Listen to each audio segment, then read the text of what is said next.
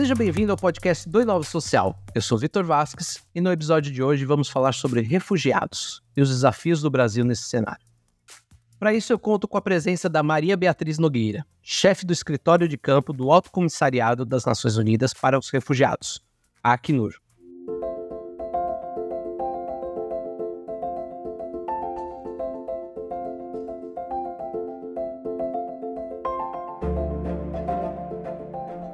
Beatriz, seja bem-vinda. Muito obrigada, Vitor. É um prazer. Bia, para a gente começar a conversa, é, assim como eu faço com todos os convidados que passam aqui pelo podcast de Nova Social, eu quero saber quem é a Maria Beatriz, como que a Bia chegou até aqui, qual foi sua trajetória até aqui, para além da chefe do escritório de campo do Alto Comissariado da Quinor.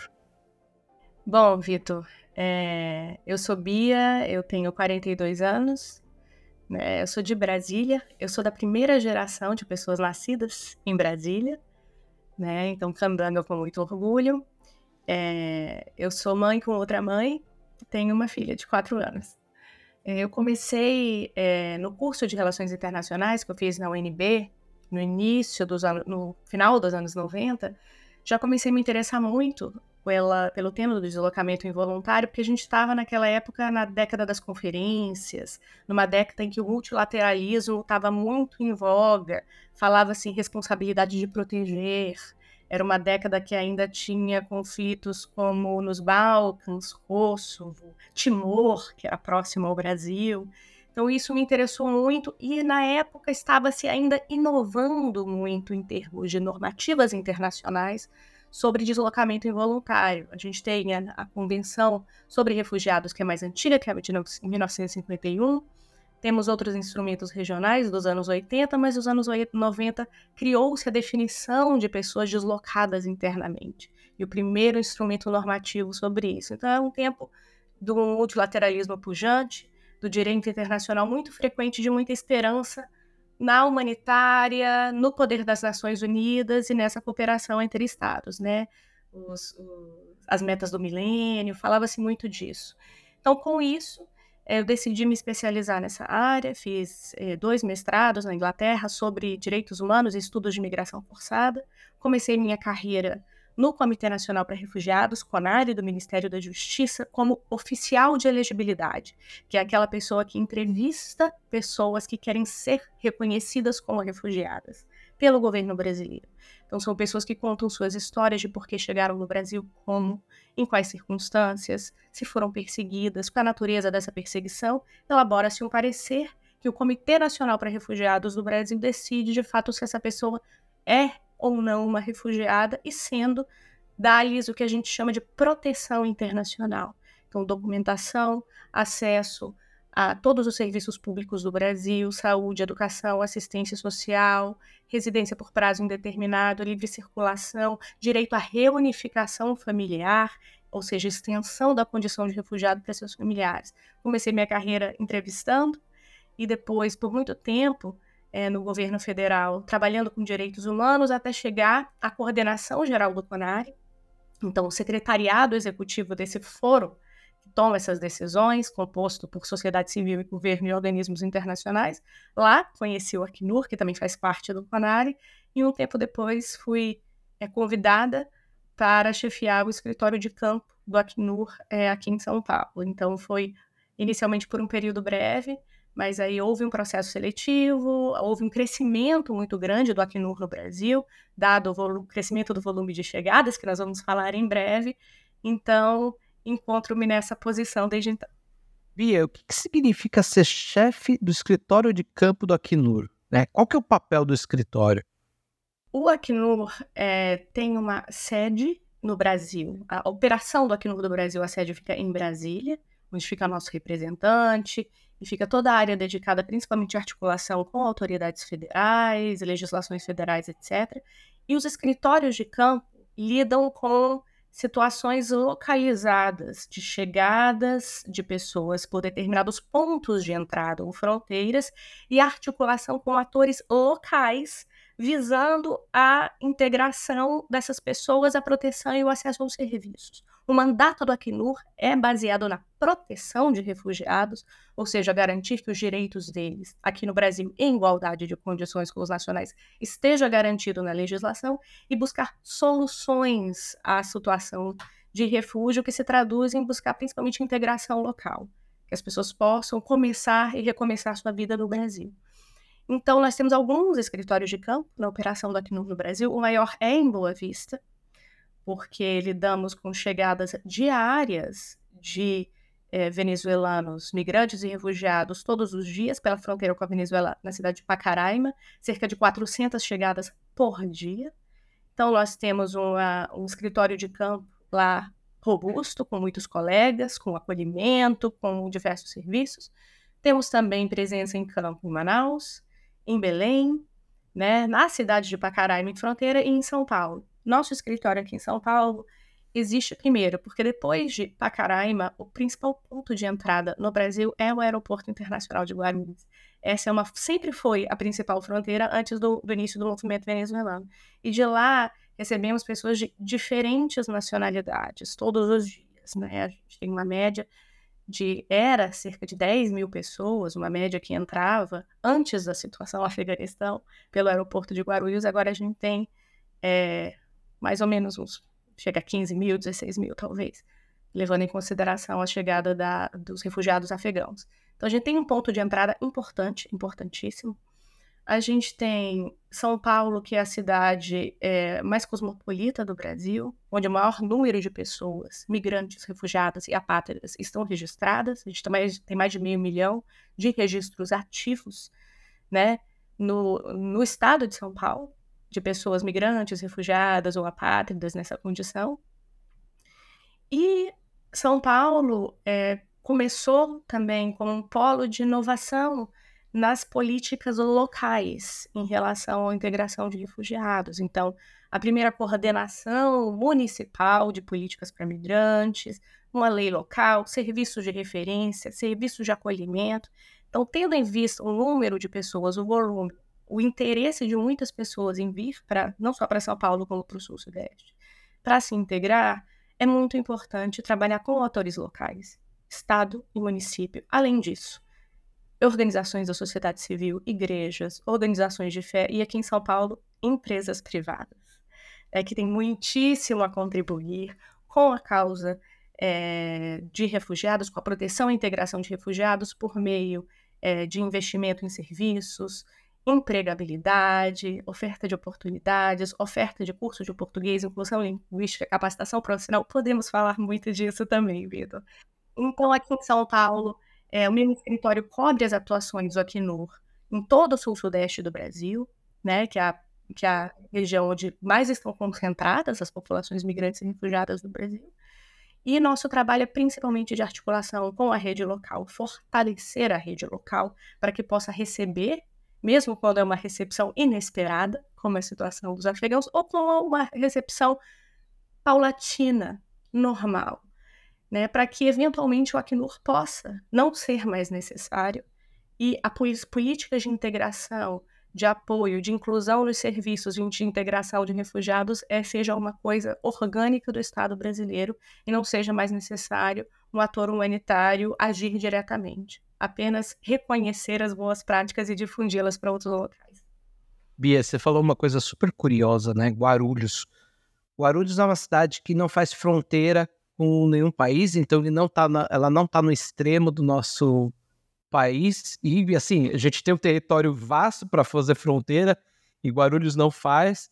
Mas é, foi até houve né, um pedido recente da cidade de Guarulhos para ser reconhecida como uma cidade fronteiriça, né? Então eu acho muito legal você ter trazido essa informação. A respeito de empresas privadas e OSCs, a gente já vai falar, mas eu ainda quero falar um pouquinho do panorama geral do país. Né?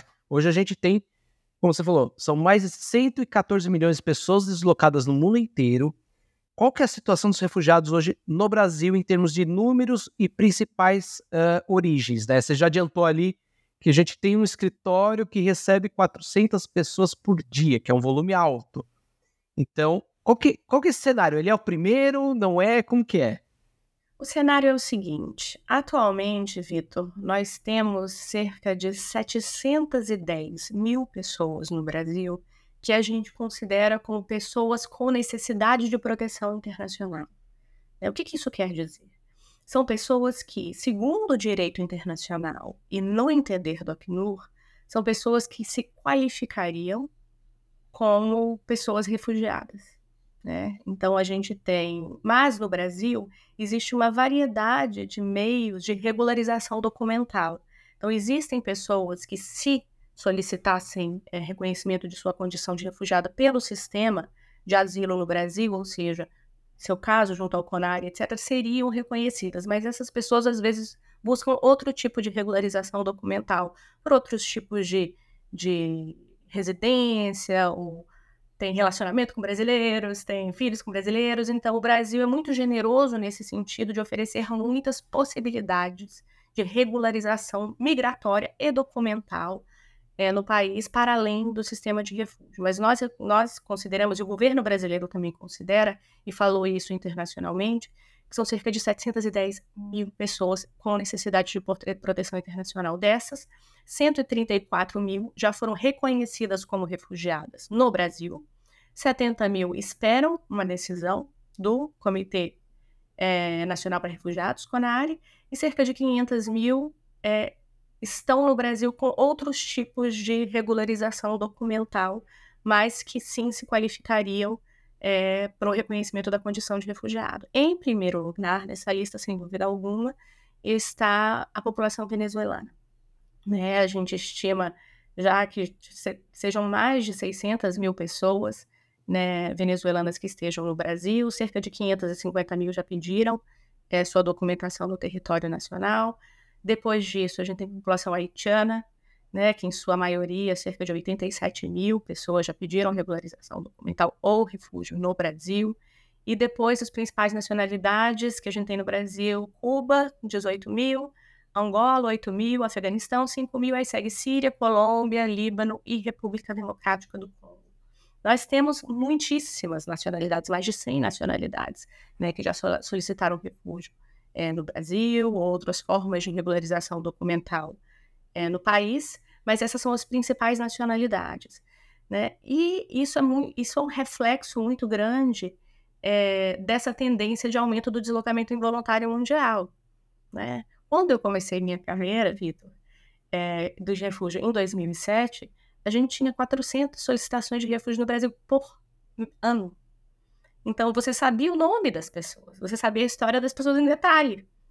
Você tinha o número de solicitações por ano, mesmo número de que você tem entradas por dia de Pacaraima, sem contar Guarulhos, sem contar Epitaciolândia, Brasileia no Acre, sem contar Foz do Iguaçu, que são alguns dos principais pontos de entrada no país. Então, o número de 710 mil é um número que há 10 anos atrás jamais se esperaria que o Brasil chegasse.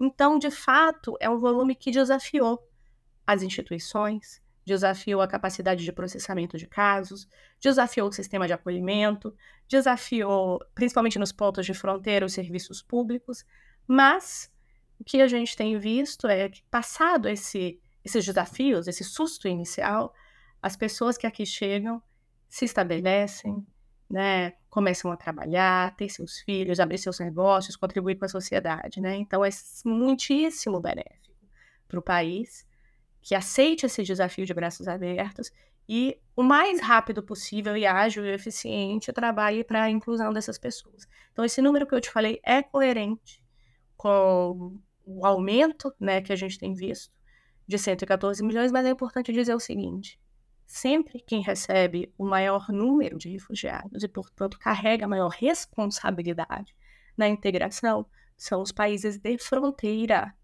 de daqueles conflitos ou situações graves de violações de direitos humanos. O Brasil é um país de fronteira, neste caso, da Venezuela, não é o país que mais recebe, está atrás ainda de Colômbia, que recebe, já recebeu mais de 2 milhões de pessoas, de Peru, com um milhão de pessoas, de Equador, de Chile. Então, o Brasil não é o primeiro, nem o segundo, nem o terceiro. Mas o volume que recebe é importante o suficiente para que haja adaptações e para que haja uma reflexão no termo da integração. Para além disso, nesse movimento venezuelano, chegam por uma fronteira é, com o estado de Roraima, que tem é um estado um pouco isolado logisticamente do resto do país, com grande porção de, de terras indígenas. Então, você não tem diferentes estradas que cortam o estado, muito pelo contrário. Então, sair de Roraima para São Paulo, por exemplo, só de avião, ou tem que ir até Manaus de estrada e depois descer. Então, há um desafio aí é, de, de, concentração das pessoas naquele estado, por questões naturais, né, que demandam né, uma organização logística maior. Então, se 710 mil pessoas é, é um volume de pessoas muito facilmente adaptável e absorvível para uma população brasileira de mais de 200 milhões de pessoas, há alguns desafios e alguns gargalos e alguns pontos de fronteira que demandam uma atenção maior até que a situação se normalize. Então, esse é um pouco do panorama onde estamos. Não estamos recebendo um volume muito grande em comparação a outros países, né, como Turquia, que tem mais de 3 milhões de pessoas, né? Então, o, um volume como Polônia ou como Irã, com mais de 2 milhões de pessoas, Paquistão também, que são países de fronteira de Afeganistão, de Ucrânia, de Síria, mas estamos na fronteira. E quem está na fronteira de um, de um fluxo importante sempre carrega uma responsabilidade maior.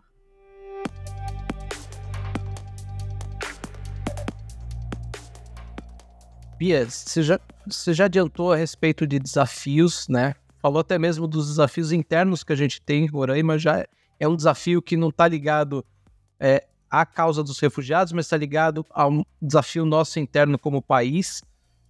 Hoje, quais são os maiores desafios que é, vocês enfrentam no Acnur é, quando a gente está falando sobre o tema dos refugiados?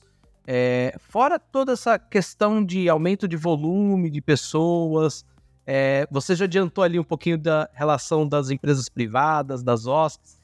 O que, que você tem de que, que você vê hoje de grandes desafios hoje do, do escritório? Podemos falar do escritório de São Paulo, que eu acho que tem bastante desafio também.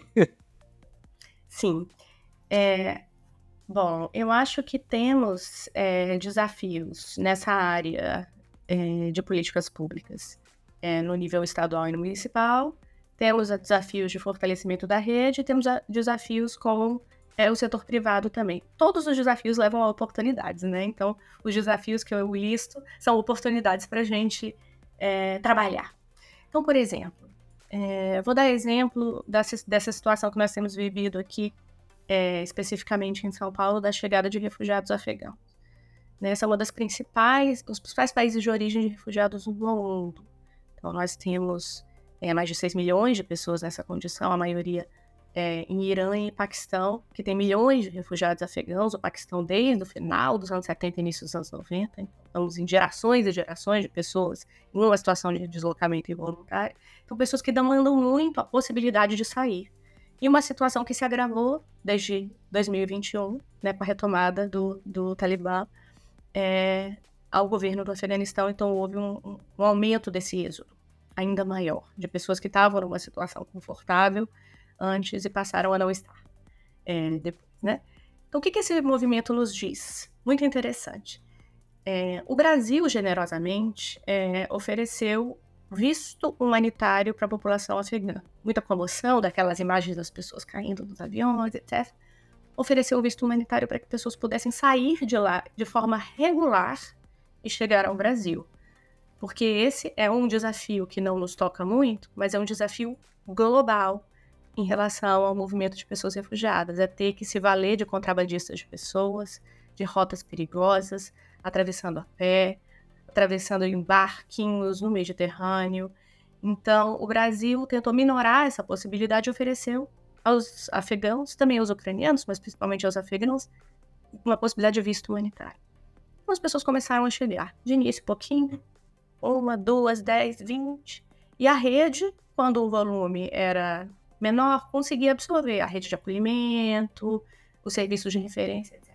Quando começou a aumentar, o que, que nós percebemos? Esse é um movimento de pessoas, uma nacionalidade que não tem uma comunidade de diáspora no Brasil.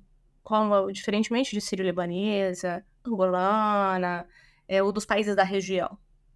Não tem. A gente, não tendo essa comunidade, não tem quem fale, né? Muita gente que fala o idioma dari ou pashto. Então, e é uma população que já está muito tempo em situação de deslocamento involuntário. Já foi, voltou, foi do país muitas vezes, infelizmente, porque um conflito lá se reinventa. Então, chega aqui no Brasil, busca, no caso do aeroporto posto avançado de atendimento humanizado ao migrante, equipamento da Prefeitura de Guarulhos, e pede ajuda. Com uma família de cinco filhos, pai, mãe, pessoa idosa, pessoa com deficiência. Né? No início, né, as pessoas tentando se comunicar com o Google Tradutor, né? Então já começa aí os desafios, né? Quando chega uma nacionalidade diferente, as pessoas, os centros de informação, os equipamentos que estão em pontos de fronteira estão, é, estão com os recursos suficientes para poderem atender essa população, as pessoas são bem remuneradas em número suficiente, falam línguas, têm as informações seguras para poder fazer esse encaminhamento, então começa daí. E o encaminhamento para onde? Quando as pessoas chegam sem nada. A gente no Brasil, historicamente, tem uma rede de acolhimento público mais voltado para a população brasileira em situação de rua, que é um outro desafio muito diferente de pessoas que vêm com um idioma diferente, sem família, e precisam se integrar minimamente para trabalhar. Beleza. Então a gente tem um desafio aí desse acolhimento emergencial, informação, acolhimento e referenciamento para os primeiros serviços: saúde, educação, documentação e assistência. Aqui no Brasil, a legislação franqueia acesso a esses serviços a todos, mesmo aqueles que ainda esperam o reconhecimento da condição de refugiado. Então a legislação é generosa, mas às vezes precisa desse apoio. A escola que recebe uma criança afegã de seis anos, a escola da rede, o posto de saúde, que recebe uma gestante afegã quase para ter a luz, que não pode ser atendida por um homem, que é a única pessoa que está de plantão, né? A pessoa da assistência social que vai fazer a inclusão no cadastro único, e para isso a pessoa tem que ter uma conta bancária para receber o benefício, para ter uma conta bancária tem que ter toda a documentação em dia. Então, tem o acesso efetivo aos serviços, e esses serviços são franqueados principalmente por estado e município. Então, a gente, muito importante a gente trabalhar com as redes locais. Então, temos esse desafio aí. Outro desafio que não precisaria ser, mas ainda é no país, é inclusão linguística. É. Língua portuguesa é uma coisa que nós temos em abundância no país. Então, não, não temos, não é um recurso escasso. Mas sem língua portuguesa, é muito difícil para pessoas que não falam, não falam esse idioma conseguirem alguma oportunidade. Que dirá, para a população venezuelana é um pouco mais fácil, falam espanhol. Mas a população que fala Dari ou Pastor, né? como é que essas pessoas podem acessar o ensino da língua portuguesa? Então, a gente poderia, né, ter é, uma política mais abrangente, seja estadual, seja nacional, de português como língua de acolhimento. Então, a gente ainda está um pouco nesse, nesse gargalo, porque isso é uma demanda do setor privado também para oferecer oportunidades que tenham português básico, né? Salvo algumas exceções. E nós temos ainda também é, que fortalecer as redes locais. O Acnur não pode estar em todos os estados. Então, em estados onde não temos presença, tem que ter organizações da sociedade civil, comunidades, organizações lideradas por refugiados que já estão aqui há mais tempo, que possam se formalizar, ter financiamento para que possam apoiar as comunidades que chegam. Né? E, finalmente, ainda temos um, um desafio é, do setor privado, né? Porque às vezes é muito difícil uma empresa dar uma oportunidade para uma pessoa que chega com uma carteira de trabalho em branco, nova, recém-tirada, com experiências do seu país de origem, ainda com uma língua portuguesa um pouco começando, né? Precisando um pouco de adaptação no sistema de recrutamento interno. A gente tem conseguido um avanço aí, principalmente em relação à, à reconhecida importância das áreas de diversidade nas empresas. Então, essa agenda social tem nos ajudado, né? Mas a gente espera que, para além da agenda social, para além da diversidade, que as competências dessas pessoas possam ser reconhecidas quando dos recrutamentos e que as empresas privadas, né, as pessoas também entrem é, com apoio maior para todo esse setor de políticas públicas, para as organizações financiadas por refugiados e para todas as organizações que trabalham com refugiados. Né? A gente tem encontrado, e o nosso alto comissário falou isso muito, uma crise muito, muito grande de financiamento de todas as ações humanitárias do mundo. É, então, a gente teve uma situação, quando começou o conflito da Ucrânia, que esse financiamento teve muito é, presente, principalmente para aquela região, mas e para Sudão, né? E para Brasil, e para o Sahel, e para Myanmar, e para essas outras é, situações, onde não chegou um volume tão grande. Então, todo o apoio que for possível dar né, para as organizações que estão trabalhando, seja aqui no, seja organizações lideradas por refugiados e toda a rede, também fortalece-se muito as possibilidades de integração ao longo do país. Bia, você falou a respeito de países que sofrem muito com guerras, uh, a questão política, e eu queria entrar um pouquinho nesse tema. É, quando a gente olha a comunicação geral do Acnur, a agência define como refugiados, uh, abre aspas, aquelas pessoas que estão fora de, seus, de seu país de origem devido a fundados temores de perseguição relacionados a questões de raça, religião, nacionalidade, pertencimento a um determinado grupo social ou opinião política. Eu queria escutar de você um pouquinho qual é a visão que o Acnur tem em relação aos refugiados climáticos, que eu acho que a gente já tem problema é, problema pouco é besteira, né? Agora a gente tem ainda a questão climática. Como que vocês têm visto isso? Isso eu acho que também é uma coisa, é, posso estar enganado e você me corrija, mas que está começando a discutir agora também internamente, talvez. Com certeza, Vitor. É, só para adicionar outra camada, essa definição de refugiado que você apontou é a definição clássica de refugiado da Convenção de 1951 que define refugiado como alguém que tem uma perseguição individualizada por razões de raça, etnia, nacionalidade, opinião política, pertencimento a determinado grupo social e religião, como você disse. Nos anos 80, principalmente aqui na região da América Latina, essa, essa definição já foi expandida mais um pouquinho. É, em razão da, da Declaração de Cartagena de 1984, um instrumento regional, que também agrega ao reconhecimento de pessoas como refugiados aquelas que fogem de conflitos armados, situações de grave violação de direitos humanos, situação de, é, de perturbação séria da ordem pública do país, de agressão externa. Então, você tem já é, reconhecidamente que refugiados também são aqueles que fogem de guerras, de conflitos, de graves violações de direitos humanos, para além da perseguição individualizada. Então, não preciso ser eu perseguida por minha opinião ou por uma característica inata minha. Se o meu país está numa situação de generalizada violação de direitos humanos, conflito, guerra, violência exacerbada, não tenho motivos suficientes para sair para salvar minha vida. No caso de situações do, de todo o debate de ação climática de mudança do clima, nós reconhecemos que há uma sinergia muito grande da proteção internacional a refugiados em relação a pessoas afetadas pelas uh, mudanças do clima. Por quê? Em, em, muitos locais que sofrem de situações de conflitos ou graves generalizadas situações de direitos humanos, né, isso também é reconhecido pela legislação brasileira, também são países mais vulneráveis aos efeitos das mudanças do clima. Então, às vezes, essas circunstâncias relacionadas a eventos climáticos fazem parte da lógica do conflito ou da violência. Um exemplo muito, muito presente disso, no caso do Sudão, do conflito de 2019 do Sudão do Sul, né, a gente tem o fator do acesso a terras férteis, acesso a recursos naturais como um objetivo estratégico daqueles que estavam em conflito no país. Então, os efeitos da mudança do clima e a necessidade de acesso a recursos naturais nesse contexto exacerbaram as causas do conflito armado que gerou o deslocamento voluntário.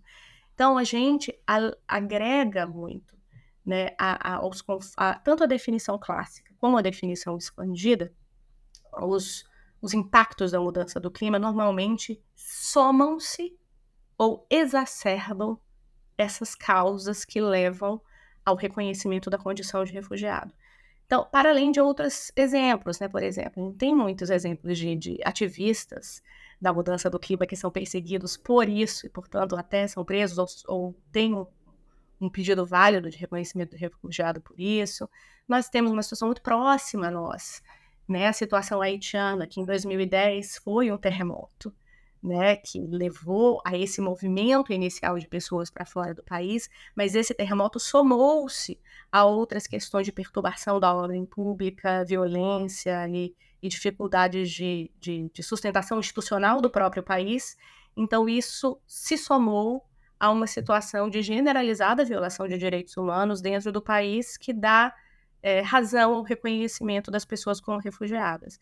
Então, é, isso só, essa correlação muito clara que a gente vê entre os efeitos da mudança do clima e as causas legais, jurídicas reconhecidas para do, do, do asilo, né, do refúgio. E outra coisa interessante é, nesse debate de clima muitas das pessoas nos países de acolhida, tanto nos países de origem como nos países de, de acolhida, que são mais vulneráveis a esses efeitos, são pessoas refugiadas, migrantes e apátridas em situação de vulnerabilidade. Então, quando a gente fala em inundações, né, quem são as pessoas que estão nos assentamentos precários? Quem são, estão as pessoas que estão nas ocupações urbanas mais vulneráveis? em muitas situações, são as pessoas refugiadas que acabaram de chegar e que ainda não se assentaram no Brasil ou em outros países. Então, isso, quando a gente fala de ciclone em Moçambique, por exemplo, quem que está nos campos e nos assentamentos de refugiados que são mais drasticamente afetados por uma situação como essa? Quando a gente fala de inundações no Paquistão, um dos países que mais recebe refugiados no mundo, quem é que está sendo afetado por essas inundações. É claro que são as comunidades de acolhida também. E esse tipo de situação interfere e prejudica que essa acolhida seja feita da melhor maneira. Mas as populações refugiadas são muitíssimo mais propensas a estarem afetadas por esses efeitos adversos, né, de, de superaquecimentos ou inundações ou ciclones ou queimadas, como a gente viu recentemente no Chile. Então, é, há uma, uma, uma, preocupação muito grande do Acnur com essa temática, né? Nosso alto comissário esteve na COP28, há uma grande expectativa para começar a COP30 no Brasil, em Belém do Pará no ano que vem. A gente aqui no Brasil, por exemplo, outro, outro tema, a gente lida muito com populações indígenas refugiadas que chegam ao Brasil. A gente tem mais de 10 mil é, povo, populações indígenas venezuelanas que chegaram ao Brasil desde 2018, principalmente da etnia Awarau. Então, como a gente mantém e preserva né, os modos de vida tradicionais dessas populações em coordenação com as populações indígenas brasileiras nesse contexto né, de ameaças à nossa, à é, nossa biodiversidade, ao nosso ecossistema. Então, são muitas as áreas em que a gente pode atuar junto com os governos em prevenção, mitigação e resposta de efeitos das, das mudanças climáticas, levando sempre em conta que populações é, refugiadas estão mais vulneráveis a esses efeitos adversos na origem, ao longo do seu movimento e na chegada.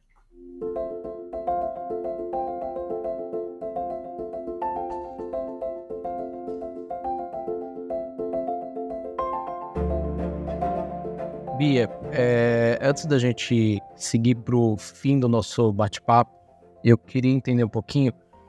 A gente falou muito de chegada, chegada, chegada, mas depois que essa, essas pessoas estão aqui, quais são as estratégias adotadas pelo Acnur para promover essa integração, essa inclusão social é, dessas pessoas no Brasil?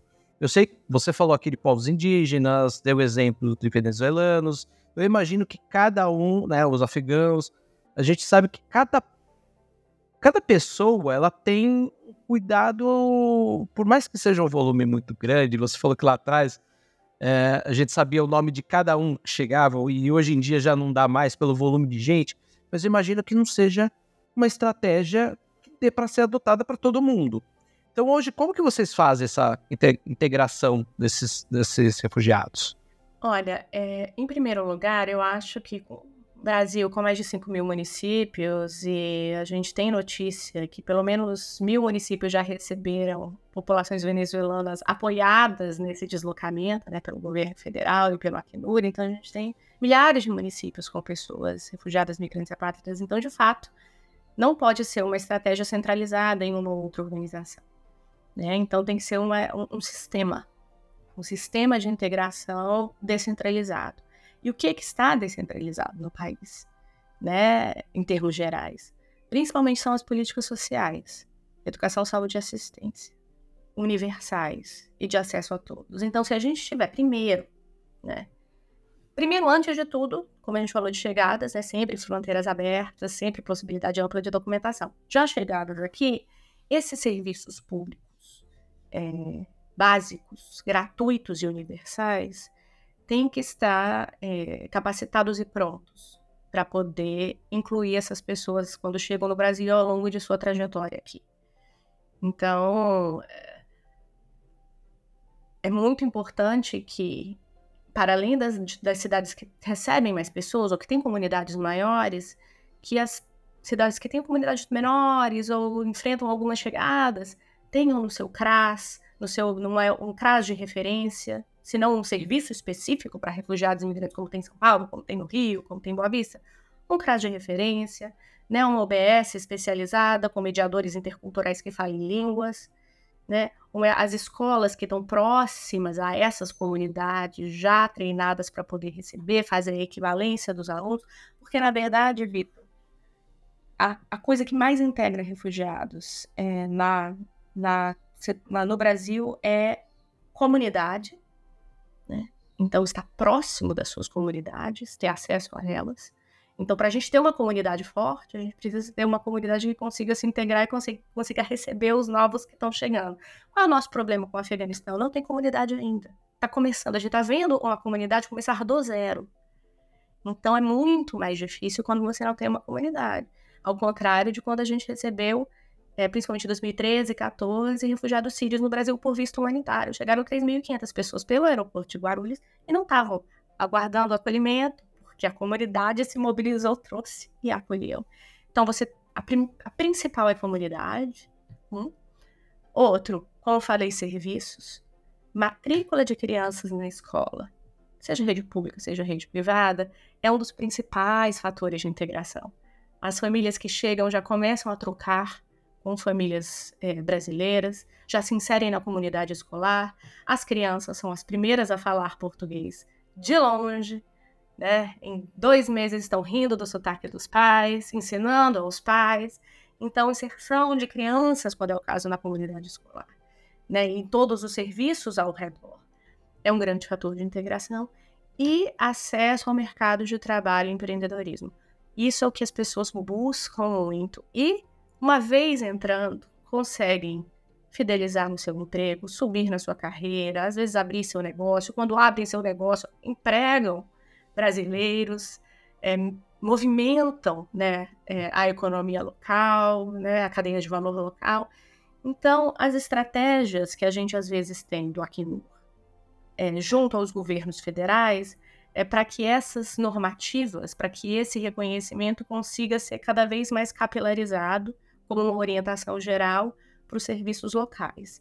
Né? E nós aqui, como nós no escritório de Sampo, sempre próximo a prefeituras, a governos do estado, dando capacitação, treinamento, especializando serviços, né? Estamos sempre próximo para apoiar, fortalecer políticas públicas. Então, no campo das políticas públicas é isso, no campo das comunidades. Então, próximos sempre à comunidade, não esperando que as pessoas venham até nós, indo até as comunidades que a gente conhece e ajudando a formalização de organizações lideradas por refugiados.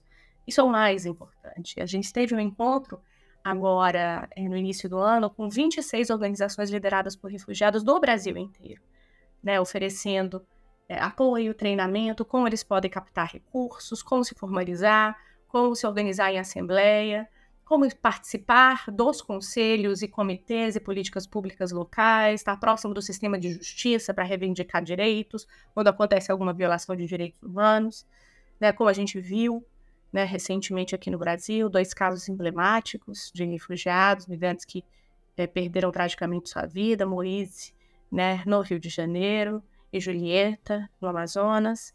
Né, esses casos sempre nos lembram que as comunidades não têm que estar sempre capacitadas, fortes, empoderadas e próximas de, de, atores do sistema de justiça e do poder público para reivindicar seus direitos. Então, empoderar comunidades para que possam se integrar e trazer e ajudar na integração dos próximos que chegam. E o último pilar, como disse, é setor privado, né? reconhecer a oportunidade que é. Né? Fala-se muito, às vezes, que, que seja talvez uma responsabilidade grande, ou que as pessoas estão aqui para roubar empregos nacionais. Eh, mitos e truísmos dessa natureza não condizem com a complexidade que é né, a economia, com a complexidade que é, é, pensar em termos de impacto social, como isso traz benefícios para os para as empresas, para a, as sociedades que estão sendo positivamente impactadas. Então, abrir os olhos para isso também. Acho que tem as empresas têm uma agenda muito cada vez mais forte no gênero, uma, uma, uma agenda forte de promoção da igualdade racial, uma agenda forte é, diversidade. Todos esses recortes a gente encontra também nas populações refugiadas que chegam aqui. Então, assim, nós temos refugiados, é, pessoas negras, mulheres, mulheres trans, homens trans, pessoas com deficiência, pessoas idosas. Então, é um recorte que não pode ser esquecido. E são pessoas que chegam com muita vontade, muita resiliência e muita força para poder trabalhar. E um último pilar, que eu me esqueci antes de finalizar, sempre atentos né, a qualquer tipo de enfrentamento a preconceito e xenofobia. Sempre atentos para que isso não se torne uma pauta grande no nosso país, e não é. Acho que as pessoas refugiadas hoje enfrentam no Brasil muitos dos preconceitos que a gente carrega conosco no país. Então, questões relativas a racismo, homofobia, machismo, chagas nossas né, que as populações que aqui chegam se deparam e também enfrentam. Mas se a gente não cuidar delas, a gente pode eventualmente ter é, xenofobia e preconceito, a depender da nacionalidade, como um, um adicional. E não podemos estar, estar sempre atentos para que isso não aconteça. Bia, para a gente encerrar, eu quero pegar exatamente esse finzinho da sua fala. E quando a gente fala de refugiados, a gente está falando de pessoas, né? A gente está falando de pessoas que estão passando por um momento de vulnerabilidade. Estamos falando de pessoas que possuem suas histórias, são pais, mães, filhos, avós, assim como todos nós. Mas a gente sabe que existe, você acabou de falar, acabou de citar xenofobia e outros tantos preconceitos. É, a gente sabe que existe isso. Então, como que a gente pode promover a empatia em relação a essas pessoas que a gente chama de refugiados? Como quebrar esse preconceito? Eu sei que essa pergunta de um milhão de dólares é muito difícil, mas eu queria escutar de você que está ali. Você, durante toda a sua carreira, teve muito próxima dessas pessoas. Foi o que você falou. No começo, lá atrás, vocês, vocês conheciam essas pessoas pelos nomes, né? E hoje em dia é um desafio maior. Então, como que a gente pode promover essa empatia? É, essa é uma pergunta muito interessante que eu já me deparei algumas vezes. Até porque o preconceito tenta se valer de empatias, né? Então acaba sendo uma competição de empatias. Né? O preconceito se vale, não. A sua empatia principal tem que ser pelos nacionais, seus compatriotas, sua família, que precisa ter primordialmente o acesso a políticas públicas, abrigo para refugiados e para as nossas populações, apoio a refugiados e para a população que está vulnerável no Brasil. Então, muito se vale né, dessas, desse tipo de empatia mais restrita, mais comunitária, para tentar fisgar é, é, corações e mentes, né? E competir, de certa forma, um discurso empático de humanidade, né? de humanidade comum, né? de se colocar, de fato, no lugar de uma pessoa nessa circunstância. Então, não é fácil, sabe, Vitor, a gente conseguir é, é, esses corações e mentes quando a gente enfrenta uma competição de discursos empáticos, um mais cosmopolita e um mais comunitário. Mas o que a gente tem visto aqui, que funciona muito bem, são essas, não só temas universais que a população refugiada enfrenta, que são comuns a todos nós, né, como é, este contato mais próximo, com as comunidades, com as pessoas, né? Olhar no branco do olho dessas pessoas. Então, quais são os temas universais que eu falo, né? Por exemplo, quem nunca teve que recomeçar do nada? Quem nunca teve, né, que pegar suas coisas, sair começar sem conhecer ninguém? Aqui no Brasil a gente tem muitas pessoas assim, né? Tem mais de 3 milhões de brasileiros no exterior. Muito mais do que pessoas refugiadas imigrantes que chegam ao Brasil. Então, se o argumento for matemático, a gente tem um saldo. um saldo de acolhida para receber essas pessoas em razão do deslocamento, né, da, da, migração de nossos nacionais. Então, a gente não está perdendo nada, a gente só está ganhando. Né? Então, quem nunca teve que recomeçar, imagine você, Vitor. O que, que você teria que fazer se você tivesse que sair agora aqui do podcast, colocar tudo na sua mala e ir embora? Pode acontecer. O que, que você colocaria na sua mala? Seu diploma, roupa, cartão de crédito, né? Seu computador, alguma coisa pesada, menos pesada? O que, que levaria, né? O que, que você esqueceria deixaria para trás? Então, quando você começa a pensar nessas coisas, essas decisões tipicamente nossas, tipicamente humanas, você começa a entender os tipos de dilemas que pessoas que chegam no Brasil todos os dias enfrentam. Essa é uma outra coisa. Isso não é uma coisa é, de Ucrânia. Isso não é uma coisa de Sudão, não é uma coisa de Afeganistão, de Gaza, muito distante. Isso é uma coisa de aqui, de todos os dias, de todos os dias, essa chegada em Guarulhos, em, em todos os municípios, em Pacaraio, na sua cidade.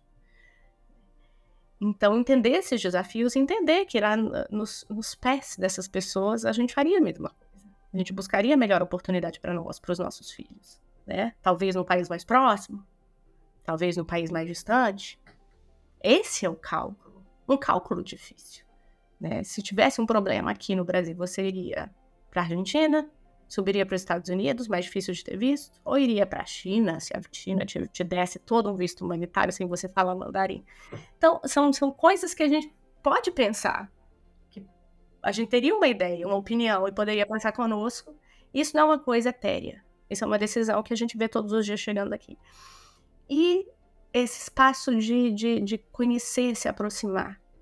É, a gente tem essa possibilidade de estar próximo das pessoas, né, de apoiar, de trazer para perto da comunidade. Olha que maravilha se seu filho né, compartilhasse sala de aula com uma criança afegã, uma criança venezuelana, com uma criança haitiana.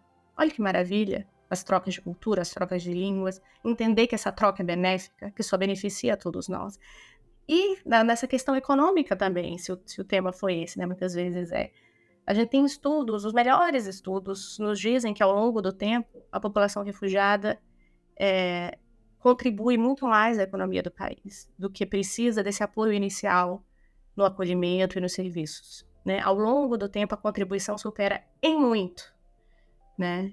Essa o apoio inicial da primeira chegada. Tem gente que vai mais longe, que começa a falar, falar de CEO do Google, foi refugiado, falar de Einstein, enfim, então tem gente que vai por aí, mas eu acho essas coisas um pouco etéreas e o argumento econômico é real, mais técnico. Eu gosto mais de perguntar o que queria na mala. Se você tivesse que sair nesse momento, Vitor, deixar o podcast aqui comigo, a gente tivesse que sair. Então, é, faço esse convite né, a todos que abram oportunidades é, para as pessoas refugiadas, na comunidade, nas empresas, né, que possa se investir, que isso é uma área, né, a gente está falando de impacto, né, é uma área de impacto muito importante é, em, em, negócios sociais, em possibilidades de investimento.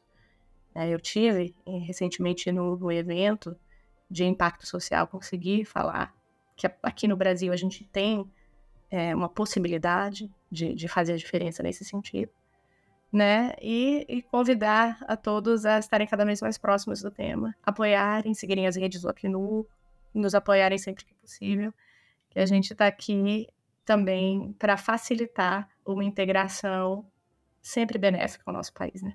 Bia, é, sem palavras, com essa reflexão final, acho que a, a gente se encerra com chave de ouro, primeiro episódio de 2024. E queria agradecer todo o seu tempo e essa aula a respeito dessas pessoas que chegam no nosso Brasil diariamente. Eu acho que a gente tem muito a aprender ainda. Então, eu só queria te agradecer por esse bate-papo. É, deixa aqui o aberto para você deixar uma última fala para o nosso ouvinte e aí eu já encerro nossa, nosso episódio.